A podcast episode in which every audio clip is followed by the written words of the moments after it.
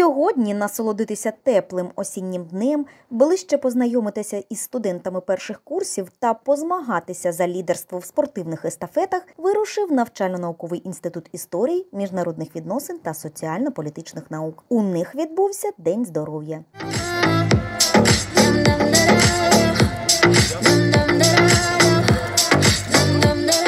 Метою сьогоднішнього заходу є е, те, щоб перший курс та старші курси познайомились та також узнали о деяких традиціях нашого структурного підрозділу, е, поспілкувались, і це один із таких етапів в соціалізації нашого першого курсу до нашої великої родини інституту історії, міжнародних відносин, соціально-політичних наук.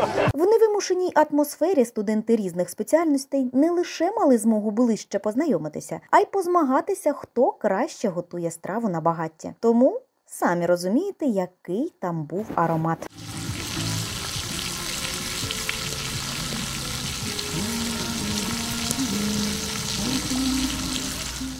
почесних гостей, які сьогодні завітали до істфаківців, був і проректор з науково-педагогічної роботи Леонід Ваховський, в якого є багато спогадів про цей захід. День здоровья на асфальте такое традиционное мероприятие. Мы сегодня вспоминали, было время, когда мы заказывали 10 автобусов для того, чтобы вывезти студентов.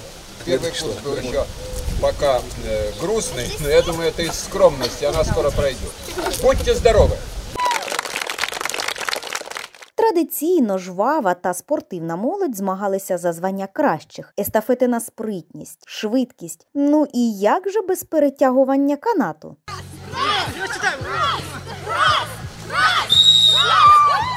Сьогодні ми прийшли на День здоров'я. Ми тут відпочиваємо, знайомимося з іншими курсами. Мені це дуже подобається. Вкотре дружня родина істфаківців згуртовано, позитивно та креативно провели День здоров'я 2021. Сподіваємося, що світ подолає пандемію та ніякі карантинні обмеження не завадять організовувати такі офлайн зустрічі. Ірина Бахмет, Наталя Савенко, прес-центр Луганського національного університету імені Тараса Шевченка.